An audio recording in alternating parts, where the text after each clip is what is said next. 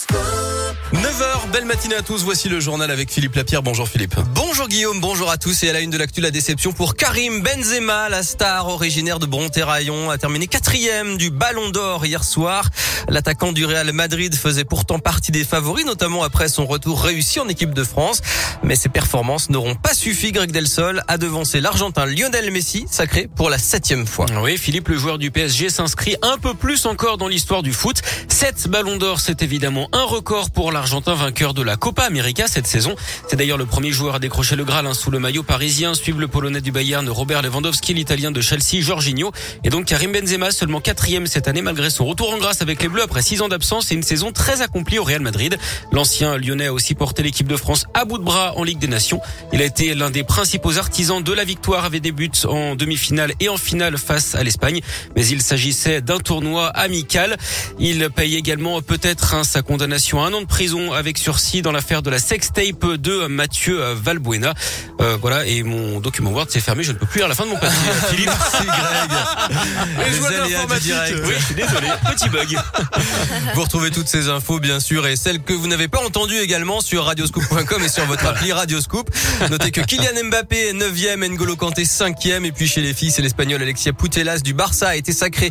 Profitez de votre tour également sur radioscoop.com pour euh, consulter les affiches des 32e de finale de la Coupe de France. Le tirage au sort c'était hier soir. L'OL ira à Paris face au Paris FC, équipe de Ligue 2. Il y aura un derby La Duchère à S Saint-Etienne. Vénitieux Maguette accueillera Créteil qui joue trois niveaux au-dessus. Les 32e de finale de la Coupe de France, ce sera les 18 et 19 décembre. Dans l'actualité, après sa visite mouvementée à Marseille il y a quelques jours, le polémiste d'extrême droite Éric Zemmour devrait annoncer sa candidature à la présidentielle ce midi d'après son entourage. Il sera également l'invité du journal de 20h ce soir sur TF1. Et puis après le meeting de Xavier Bertrand hier à Rieux-la-Pape, c'est ce soir le dernier débat entre les cinq candidats à l'investiture chez les Républicains.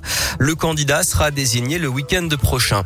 La militante antiraciste, résistante et artiste de music hall Joséphine Baker entre au Panthéon aujourd'hui, 46 ans après sa mort. Le secteur du médico-social dans la rue aujourd'hui, journée de grève nationale à l'appel de la CFDT pour demander la prime du Ségur de la santé pour l'ensemble du secteur, notamment les personnels associatifs du secteur du handicap et de la protection de l'enfance. Des manifs ont lieu partout en France et notamment à Lyon à 13h devant la préfecture. À Lyon, l'école Johannes Masset dans le 9e arrondissement doit être occupée à partir de ce soir d'après le collectif Jamais sans toit par deux familles sans abri. Une troisième devrait arriver dans les prochains jours. Après le Ballon d'Or, une autre compétition euh, dans un autre lieu. Le championnat du monde de pâté croûte, c'était hier dans la cuisine de l'abbaye de Collonges, le restaurant de Paul Bocuse. 13 candidats venus de Lyon, Paris, Tokyo, Montréal ont présenté leur version. Et c'est le chef japonais Koei Fukufa qui a remporté cette douzième édition. Toutes les images sur radioscoop.com et l'appli Radioscoop. Et puis enfin, moins 5 degrés et 15 à 20 cm de neige. C'est un temps idéal pour aller skier. Avis aux amateurs de glisse, direction l'Ain et la Loire. Les pistes ouvre aujourd'hui au Bessa dans le Pila grâce aux dernières chutes de neige ce week-end et ce début de semaine. Même chose au plateau d'Hauteville dans l'Ain. Le col de la Loge dans le Forêt avait lui ouvert ses premières pistes dès dimanche et puis rendez-vous à partir de demain à l'espace débutant de Chalmazel.